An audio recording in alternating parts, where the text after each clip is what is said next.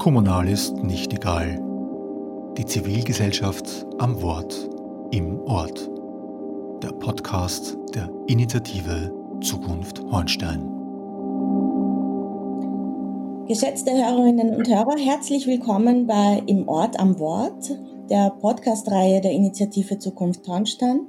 Mein Name ist Natascha Gertelbauer und ich begrüße Sie zu unserer heutigen Ausgabe mit dem Thema Leben in der Krise, Familie im endlosen Lockdown.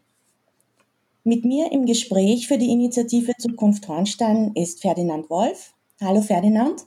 Hallo. Und diese Sendung ist eine Aufzeichnung vom 23. Jänner 2021. Aufgrund des Lockdowns ähm, sitzen alle bei sich zu Hause und das Gespräch wird online aufgezeichnet. Das nur kurz zur Erklärung, wie so eine Gesprächsstunde während dem Lockdown überhaupt stattfinden kann. Jetzt zu unseren wichtigsten Personen, nämlich unseren Gästen. Bei uns zu Gast sind heute Christiane und Roland Lehner. Hallo ihr beiden. Hallo. Grüß euch. Und Anita Dick. Hallo Anita. Hallo. Vielen Dank, dass ihr euch heute Zeit genommen habt, um mit uns zu plaudern, wie ihr so durch die vergangenen elf Monate gekommen seid. Und ich würde euch zu Beginn gerne bitten, dass ihr euch kurz vorstellt. Mein Name ist Roland Lehner. Ich äh, bin 46 Jahre alt. Ich wohne mit meiner Frau jetzt seit 2012, 2013 ja. im, in Hornstein. Ja. Mhm. Ähm, wir sind Zurgraste und fühlen uns aber schon sehr angenommen in der Gegend. Und ja. Äh, wir haben zwei Kinder. Ja, das Wichtigste, wir haben zwei wundervolle Töchter. Die sind fünf und sieben. Und ja. Und die werden jetzt auch seit des Lockdowns eben von uns zu Hause betreut. Ja, was noch? Ja, ich bin, äh, ich bin selbstständig, ich bin im Sicherheitsgewerbe tätig und ja, habe auch jetzt äh, aufgrund von Corona einiges in die Richtung auch zu tun. Mhm. Ähm, ich würde es mir anders wünschen, aber es ist halt so, wie es ist. Und ja, ich gebe ich geb weiter an die Anita oder an meine Frau. Wer ist denn, wer ist die nächste? Ähm, ja, ich heiße Christiana Lehner, bin eben die Frau vom Roland äh, und bin jetzt 40 Jahre alt. Ich ähm, bin angestellt, ich bin aber auch Yogalehrerin und äh, mache das auch seit des Lockdowns online. Ja, ähm, momentan ist einfach meine Hauptaufgabe irgendwie zu Hause, ja, mit den Kindern zu sein und äh, den Alltag irgendwie gut hinzubekommen und ja, ich freue mich auf diesen Podcast und mit euch zu plaudern und auf die Fragen einzugehen. Ja gut, dann bin jetzt wohl ich an der Reihe. Also ich bin gebürtige Hornsteinerin und lebe aber schon seit vielen Jahren in Wien. Ähm, ich selbst arbeite am Institut für die Wissenschaften von Menschen als Kommunikationsdesignerin und gebe dort auch die Institutszeitschrift heraus. Ich habe zwei Söhne, äh, 12 und 14 Jahre alt. Der eine geht jetzt ins zweite Gymnasium und der andere ins fünfte. Und wir sind alle gemeinsam seit März 2020 mehr oder weniger durchgehend im Homeoffice. Und außerdem bin ich auch Mitglied im Vorstand des Elternvereins des Gymnasiums meiner äh, beiden Söhne und auch im Schulgemeinschaftsausschuss. Das heißt, wir hatten auch hier sehr viel zu tun, um Anfragen der Eltern zu bearbeiten und die auch zu unterstützen. Ja, da hat sich eine, eine feine Runde zusammengefunden. Und ähm, ich habe mir in der Vorbereitung auf diese Sendung ähm, diese Chronologie seit März 2020 angeschaut, mit Schule zu, Schule auf, was war wann und habe da festgestellt, dass selbst wenn man das im Nachhinein liest, komm, mitkommt, was da wann gegolten hat. Es waren seit damals fast 20 Pressekonferenzen und Ankündigungen allein aus dem Bundesministerium für Bildung. Und das ist ja alles noch nicht vorbei und noch nicht so absehbar. Und der aktuelle dritte Lockdown äh, dauert ja noch bis Anfang Februar. Und daher, jetzt wird mich zu Beginn äh, interessieren. Was war für euch so die wesentlichste Erfahrung im vergangenen Jahr mit der Pandemie als das bestimmende Element? Ja, also wenn ich anfangen darf, ähm, fällt mir dazu gleich was ein. Also mir ist es heute wieder so bewusst geworden, dass es sehr wichtig ist, irgendwie versuchen, eine eigene innere Balance herzustellen und ähm, weil es irgendwie keinen Sinn hat, auf Dinge überzureagieren oder man sagt, es ist einem komplett egal, aber dass man irgendwie versucht, diese schwierigen Zeiten mit diesen Herausforderungen einfach gut hinzubekommen, indem man möglichst bei sich bleibt und, und wie auch immer man da äh, dazu kommt. Aber wir haben eine, eine gute Zeit, das irgendwie herauszufinden, weil wir einfach so viel Zeit zu Hause haben oder mit uns alleine sind. Und ähm, ja, das, das bestimmt irgendwie so mein letztes Jahr. Also wie kann ich möglichst in meiner Mitte sein? Und das heißt nicht, dass ich das immer bin, um Gottes Willen, aber das ist so mein zentrales Thema, weil ich finde es natürlich eine Frechheit, wenn man am Freitag äh, von einer Pressekonferenz erfährt, was am Montag wieder ist oder nicht ist und alles ist wieder anders und man muss sich sofort wieder umstellen. Aber es ist nun mal so und ähm, ja, was mache ich damit? Das, ist, das war für mich jetzt der Fokus eigentlich des, des letzten Jahres. Ich würde gleich anschließen, weil also für mich war es halt auch so dieses, es ist halt nichts fix und man weiß nie, was morgen ist. Und es war dann halt auch schwierig, das irgendwie auch meinen Jungs zu vermitteln. Ja? Also das war schon so diese Erfahrung. Ich kann ihnen, sonst gebe ich halt meinen Kindern irgendwie die Stabilität und Sicherheit und sage halt, also kann ihnen halt die Fragen alle beantworten. Und da bin ich halt schon noch an meine Grenzen gestoßen, nämlich insofern, dass halt dann Fragen gekommen sind, ja, warum darf das sein, aber das nicht, ja.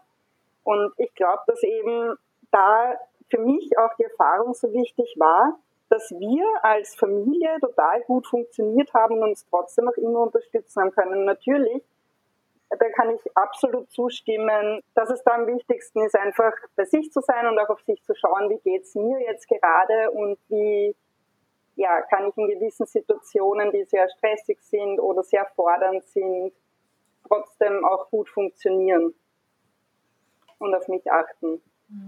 Ja, also wenn ich, wenn ich hinterfrage, was meine wesentlichste Erfahrung im letzten Jahr war, dann fällt mir einfach nur der Anfang ein, wie die Pandemie begonnen hat. Und da habe ich recht viel gearbeitet und von einem Tag zum anderen war alles vorbei. Und zuerst mal habe ich gemerkt, was ich eigentlich für ein Workaholic war davor. Und dann war die wesentlichste Erfahrung eigentlich so die Zeit mit meiner Familie, ganz speziell mit meinen Kindern, die halt wesentlich mehr vorhanden war.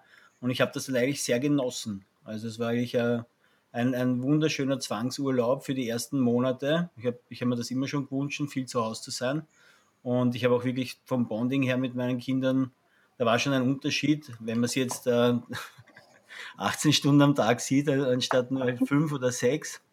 Und das, das war am Anfang recht interessant. Und auch was du jetzt gerade vorher erwähnt hast, Anita, die Sicherheit zu vermitteln, das ist mir am Anfang halt ein bisschen auch schwer gefallen. Aber als, ich, ich sehe es halt einfach leider als, ein, als ein, meinen Part in der Familie an für, für äh, Ruhe auch ein bisschen. Das ist alles okay, es ist alles super, aber ich habe auch so Phasen gehabt, wo das dann irgendwie nicht so einfach war, weil ich selbst mal irgendwie gedacht habe, okay, was, was kommt da jetzt auf uns zu? Aber wenn doch da steht, was im letzten Jahr, also es ist dann irgendwie die ersten ein, zwei, drei, vier Monate waren vielleicht etwas dramatisch und ich wusste nicht, wie ich damit umgehen soll. Aber es hat sich dann zu einer extremen, also nur dieses Pandemie-Thema zu einer extremen Langeweile entwickelt und, und es fällt, es fällt dann einem eher mehr schwer, irgendwie so dann diese äh, zu, zu erklären, warum man da jetzt irgendwie weiterhin so, ja, so, äh, so eingesperrt leben soll. Ja. Aber ja. Ja, ich habe auch mittlerweile komplett das Zeitgefühl verloren, was jetzt, also welche Zeit wir haben. Also es ist, es ist einfach schon sehr lange und es zieht sich und ja, also auf jeden Fall, es wird schwieriger, das den Kindern irgendwie halt zu erklären und auch immer so zu tun, als wäre alles in Ordnung. Ja, das ist ja auch nicht so. ja. Mhm. Aber vielleicht äh, eine Frage an den Ferdinand dazwischen. Äh, Ferdinand, du als äh, klinischer Gesundheitspsychologe, ähm, soll, man, soll man so tun, als wäre alles in Ordnung? Oder wie vermittelt man das aus deiner Sicht den Kindern gut, dass sie nachvollziehen oder ungefähr nachvollziehen können, was da passiert? Naja, ich denke, äh, das haben Anita, Christiane und Roland es schon beschrieben aus meiner Sicht. das zentrale Element ist, dass sie präsent sind, also das heißt, dass sie anwesend sind und die Kinder erleben ja in Wirklichkeit eine Ausnahmesituation. Das hat ja der Roland auch so schön beschrieben. Er ist plötzlich 18 Stunden da. Äh, außer Urlaub gibt's ja das gar nicht. Und ich denke, was alle drei auch sehr schön für mich beschrieben haben, war, im Gespräch zu bleiben. Äh, ich glaube auch nicht, dass sie sich verstellt haben. Äh, das hat ja auch die Christiane gesagt, dass äh, sie, äh, dass es nicht immer so reibungslos geht und das ist auch Normalität in Wirklichkeit, weil keine Familie funktioniert reibungslos die ganze Zeit. Und ich denke aber, die Anwesenheit allein gibt schon Sicherheit. Und dann natürlich, dass die Kinder auch merken dürfen, dass die Eltern auch nur eine begrenzte Nervenstärke haben, ist auch völlig normal. Ja, ich denke mal, schwierig wird es halt dann, äh, wenn die Kinder, so wie wir es ja jetzt immer wieder hören, und die Jugendlichen äh, ihre Freundschaftsbeziehungen nicht mehr real leben können, sondern hauptsächlich virtuell. Und dass da natürlich äh, äh, Schwierigkeiten entstehen, ist auch erklärbar.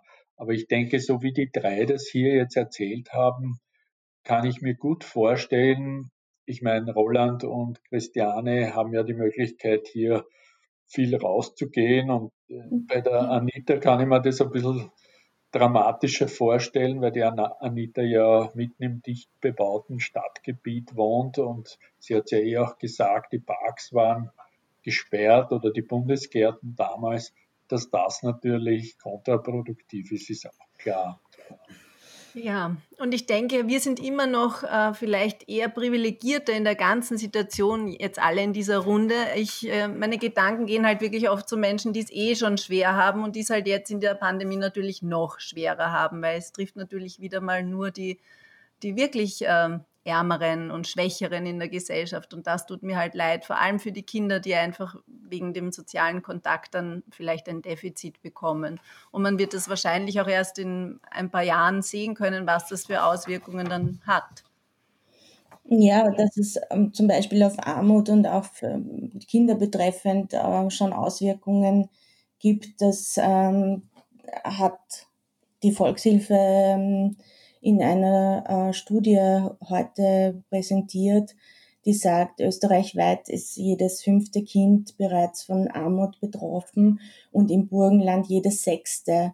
Und die Prognose schaut halt auch nicht gut aus, solange diese, äh, diese äh, Corona-Situation sich nicht verbessert. Also da hast du schon recht, dass da hingehend äh, wir sicher in einer privilegierteren Situation sind. Das stimmt schon.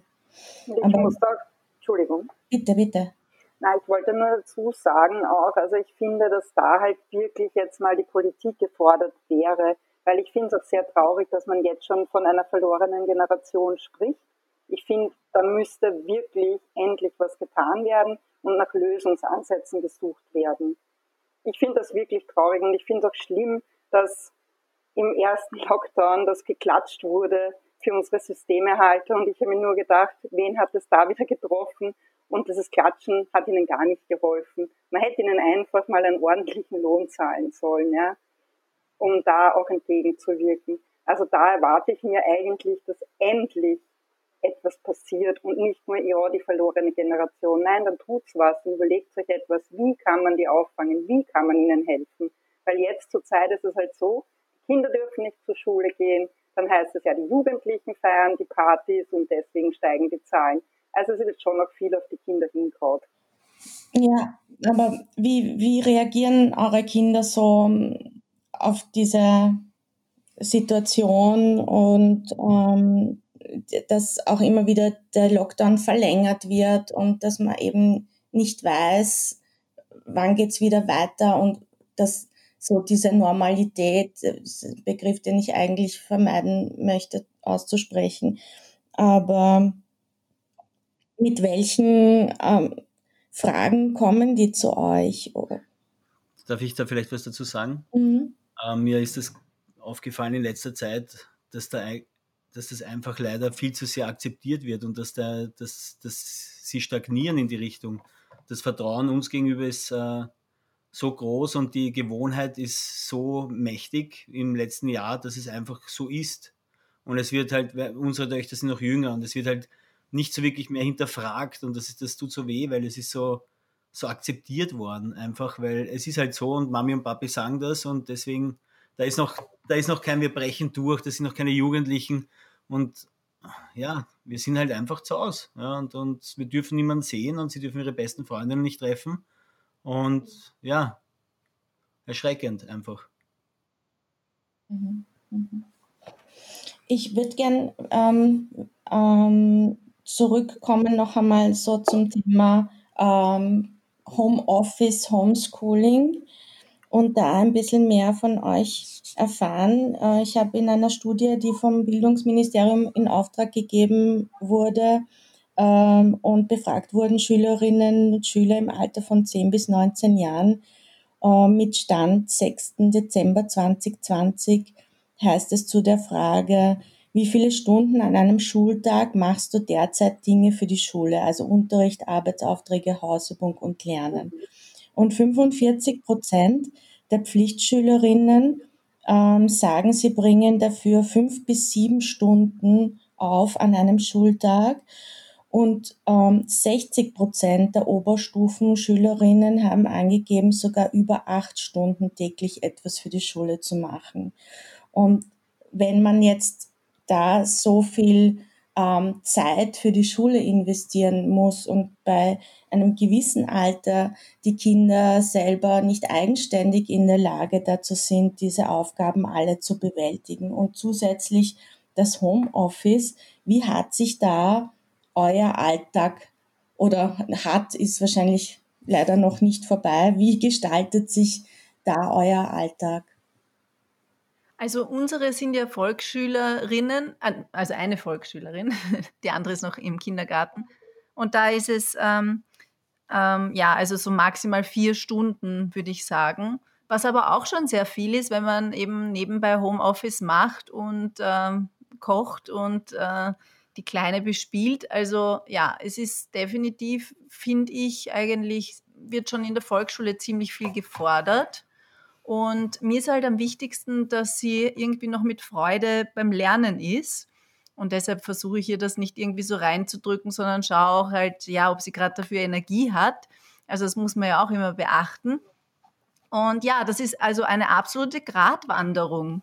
Also in der, in der Schule, das ist natürlich eine ganz eine andere Dynamik, wenn da noch 15 oder 20 Klassenkollegen rundherum sitzen und jeder ist halt konzentriert und da ist die Autoritätsperson einer Lehrerin oder eines Lehrers ganz vorne und die hat man halt als Elternteil, vor allem wenn man so, also ich will jetzt nicht sagen, dass wir anti-autoritär erziehen, aber wir erziehen halt sehr äh, friedlich und, und liebevoll.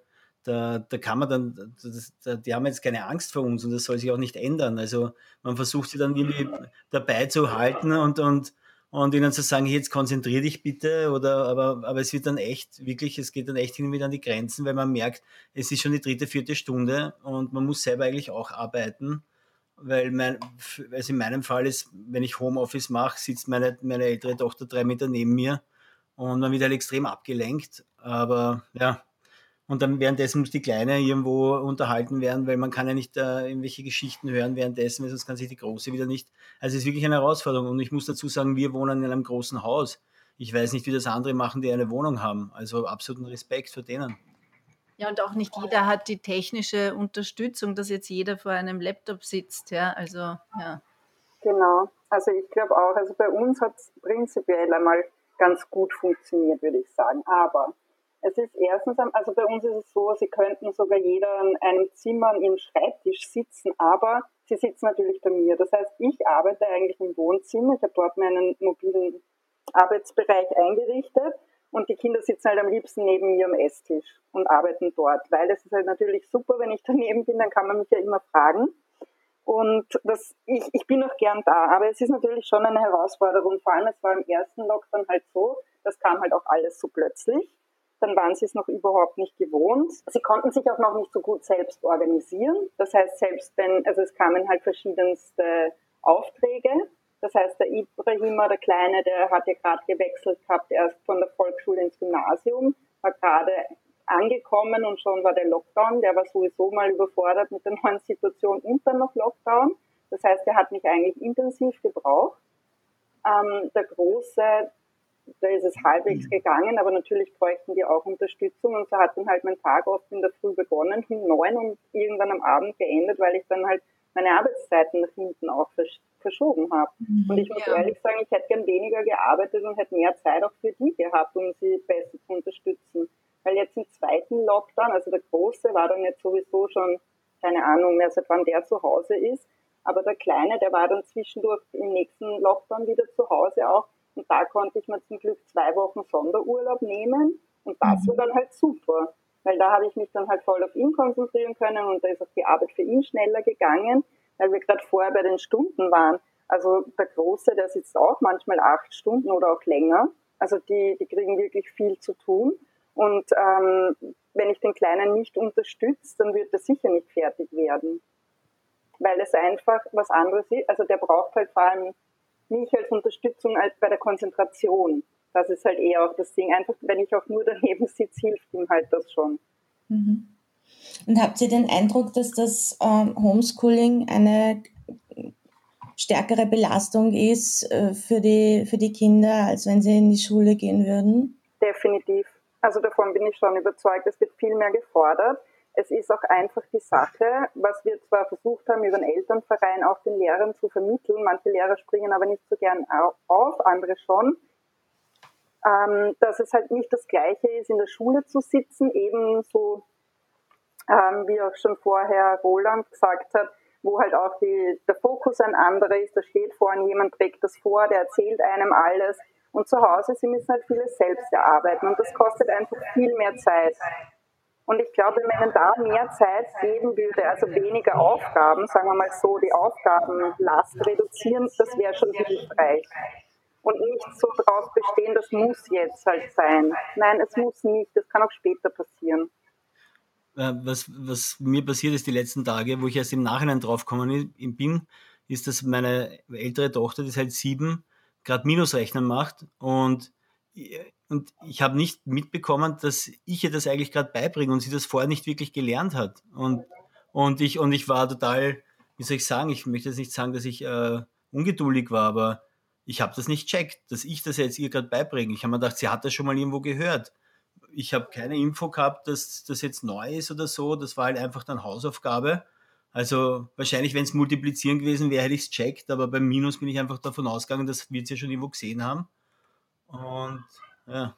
Ja, es wird halt von Film ausgegangen, ja. Und ähm, es ist, ja, ich finde halt im Zuge dieser Pandemie, die die ganze Welt betrifft, das ist jetzt keine Kritik, naja, es ist eigentlich schon eine Kritik am, am System, einfach am, am Schulsystem. Man, man sollte dann den Lernstoff vielleicht auch ein bisschen abändern, wenn es wirklich jetzt gerade die ganze Welt betrifft. Und, und vielleicht ist jetzt gerade nicht so wichtig, ein Gedicht auswendig zu lernen, sondern äh, vielleicht irgend auf einen, einen, den Fokus auf was anderes zu legen oder auch wirklich mal ein bisschen so äh, die eigene Psyche mit reinzunehmen in den Schulalltag und schauen, wie geht's mir eigentlich und was brauche ich überhaupt, ja, bevor man da irgendwelche Aufgaben fertig macht. Also wirklich auch irgendwie dass, dass man schon den Kindern beibringt, wie können sie in ihrer Mitte bleiben oder ja, sich ausbalancieren oder müssen sie mal kurz rauslaufen gehen, keine Ahnung. Aber ich finde, der Fokus ist irgendwie falsch und total veraltet und äh, also dafür können jetzt auch die Lehrer nichts, aber ähm, es ist mir, die sind auch mhm. arm, wenn sie immer vor diesen Erneuerungen, da, die so kurzfristig beschlossen werden, stehen. Aber ich finde, es, es sollte mehr angepasst werden der Situation. Ich stimme dem absolut zu. Ich finde auch, es ist eine außertürliche Situation und dann muss man halt auch einmal sagen, okay, wo können wir zurückschrauben und mehr Freiräume vielleicht den Kindern auch lassen. Weil eben so, ich finde auch, ich bin auch keine Pädagogin und ich habe auch nicht immer die Geduld und ich verstehe auch manchmal nicht, warum man Mathematik nicht versteht, ja. Und das ist dann halt echt schwierig, dass man dann da immer noch geduldig bleibt und das zum hundertsten Mal erklärt zum Beispiel. Also es ist nicht immer so einfach.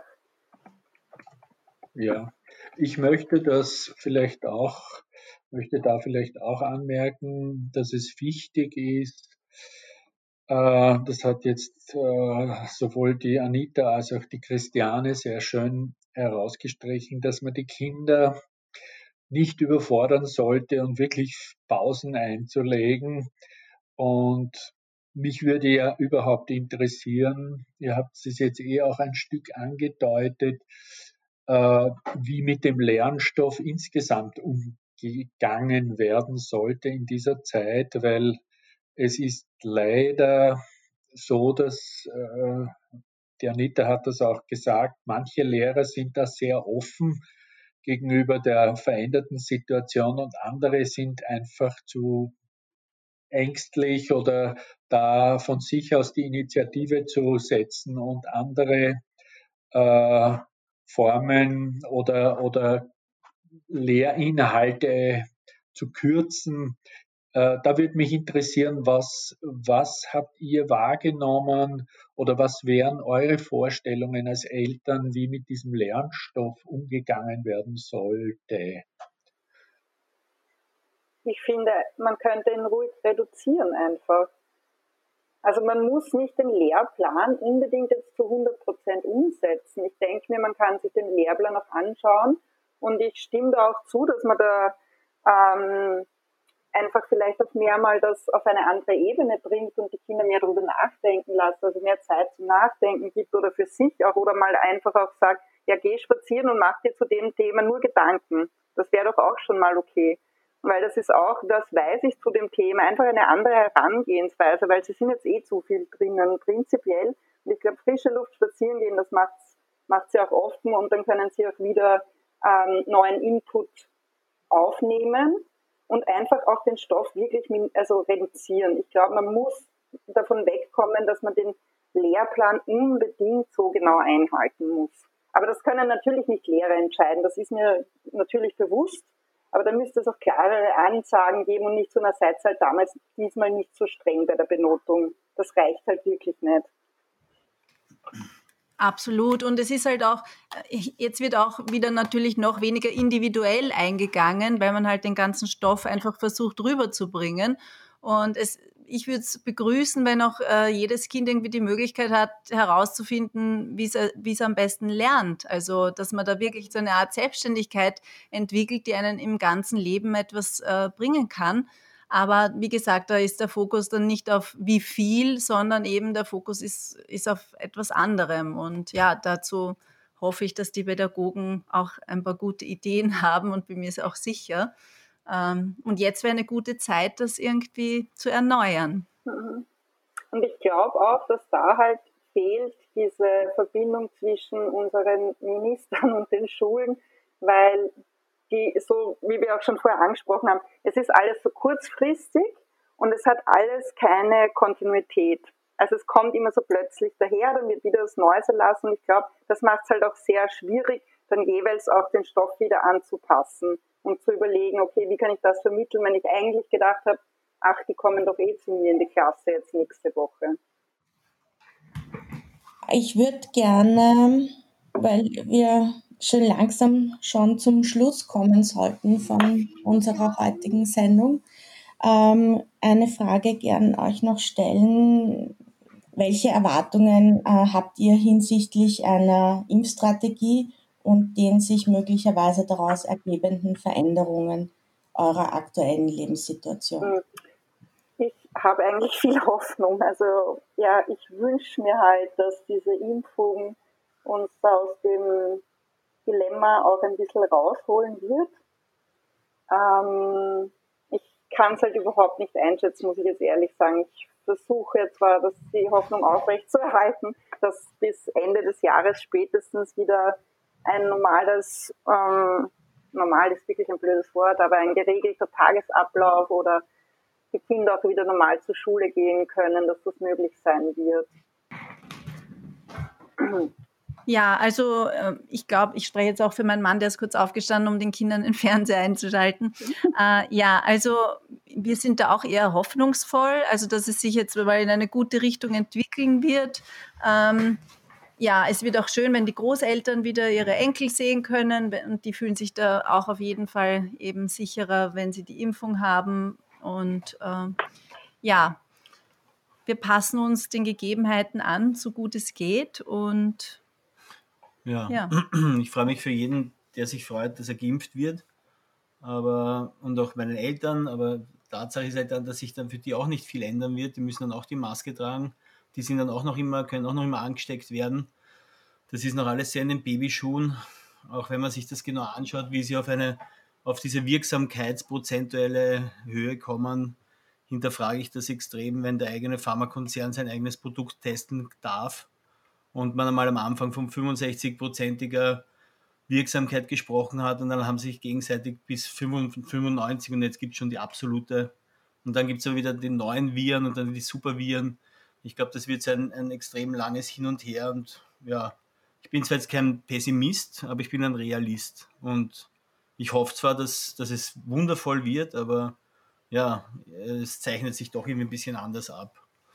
Ähm, ich denke mal, dass jeder, der sich impfen lassen will, auch die Chance, wir sind draußen, oder? Dass jeder die Chance dazu haben sollte und dass man alle anderen, die es nicht wollen, nicht dazu drängen sollte, weil es einfach für jeden selbst äh, entschieden werden muss. Absolut. Und es wäre ja auch interessant, also nachzuschauen, ob man eben schon Antikörper hat. Also das ist vielleicht auch nicht verkehrt. Ja. Also ich möchte dazu sagen, wir sind keine Impfgegner. Nein, sicher nicht. ja, aber weil ihr da jetzt so von Hoffnung auch gesprochen habt, aber grundsätzlich, woher nehmt ihr jetzt die Energie zu sagen, weil es ist ja, ähm, Anita spricht von hoffentlich Ende des Jahres, äh, ja nach wie vor nicht abzusehen, wie lange das alles dauern wird. Und woher nehmt ihr die Energie zu sagen, das halten wir aus, da müssen wir durch weil alles irgendwann einmal endet. Egal ja, also wir, wir sind da einfach, man, man gewohnt sich auch an die Situation, ja. so ist sie nicht. Ja? Also wir, wir, haben uns ja nicht umsonst zum, zu den Menschen entwickelt, die wir jetzt sind. Ja? Wir, wir sind anpassungsfähig und äh, aufgeben gibt es nicht. Aufgeben tut man einen Brief. Und mhm. geht immer weiter. Und ich glaube irgendwie halt am Anfang, also beim ersten Lockdown meine ich jetzt mit Anfang, ähm, so irgendwie die Freude auch, ja, jetzt haben wir endlich mehr Zeit zusammen als Familie und so weiter. Und ich, das hole ich mir manchmal dann wieder zurück, auch einfach, dass ich mir denke, ja, aber wer weiß, wann im Leben wir wieder so viel Zeit zusammen haben werden. Also das ist schon etwas, weil bei mir war das eben auch so dieses, ja, jetzt habe ich endlich Zeit mit meinen Kindern. Ich habe mir das natürlich viel schöner ausgemalt, ja, also so die rosa-rote Brille vielleicht ähm, weil dann eben durch Arbeit und so weiter es eh nicht so toll gewesen ist, dass man so viel unternehmen kann und auch aufgrund der Einschränkungen. Aber ich glaube, das hole ich mir schon immer wieder. Das ist halt jetzt, wir haben so viel Zeit zusammen, das werden wir wahrscheinlich nach Corona nicht mehr haben. Ja, dann würde ich euch so, weil das wäre eigentlich schon ganz schöne Schlussworte, aber ich möchte euch trotzdem noch die Möglichkeit äh, geben, falls da jetzt irgendetwas untergegangen ist, ob ihr noch etwas sagen möchtet, was noch in euch brodelt oder steckt. Ja, ich, ich finde einfach, also was mir auch so bewusst wird in dieser Zeit, dass wir doch wirklich so alle im selben Boot sitzen und das ist, äh, ich will jetzt nicht immer sagen beruhigend, aber es ist einfach so. Also ich, ich kann irgendwie witzigerweise jetzt durch diese Pandemie irgendwie mehr auch so eine, ein Gemeinschaftsdenken wahrnehmen. Und ähm, ja, das ist einerseits schön, andererseits traurig, weil wer hat sich das schon so gewünscht. Aber auch in diesem Gespräch jetzt ist mir das gerade bewusst geworden, dass wir einfach alle doch auch sehr ähnlich denken. Ja, und ich habe auch das Gefühl, dass die, auch wenn man manchmal glaubt, die Gesellschaft rutscht auseinander, ich glaube, wir sind noch näher gerückt. Also man sieht dann halt auch, wie hilfsbereit Menschen sind. Also ich weiß noch auch im ersten Lockdown, das habe ich echt schön gefunden, da hat die Polizei bei uns hier in der Nähe ist gleich ein Posten, die haben da im ganzen Bezirk an die Türen ausgehängt, wenn Sie Risikopatient sind, bitte bleiben Sie zu Hause, rufen Sie uns an, wir gehen für Sie einkaufen. Und das kam dann auch von der Apotheke, von Nachbarn. Also alle haben die Zettel mit Telefonnummern dann auch hingehängt, einfach so, wir helfen uns jetzt alle, wir helfen zusammen. Und das war schon sehr schön. Naja, dann würde ich sagen, in, in diesem Sinne helfen wir einander weiter. und nehmen das auch mit für darüber hinaus, wenn es dann einmal zu Ende sein sollte, was wir jetzt unter diesen Umständen vielleicht auch dazugelernt haben. Und dann sage ich danke, dass ihr euch ähm, heute Zeit genommen habt, äh, mit uns zu plaudern. Vielen Dank für die Einladung. Sehr gerne. Danke sehr. Danke an alle. Dankeschön. Und fürs Organisieren. Ja, und wir hoffen, dass wir uns in absehbarer Zeit real kennenlernen und sehen dürfen. Ähm, liebe Hörerinnen und Hörer, auch an Sie ein herzliches Dankeschön fürs Zuhören. Wir hoffen, Sie konnten aus diesem Gespräch auch etwas für sich mitnehmen. Wenn Sie zu einem bestimmten Thema in unserer Podcast-Reihe zu einem Gespräch kommen wollen, melden Sie sich bitte. Ich wünsche Ihnen allen alles Gute, bleiben Sie gesund und wir freuen uns, wenn Sie wieder dabei sind, wenn es heißt, im Ort am Wort.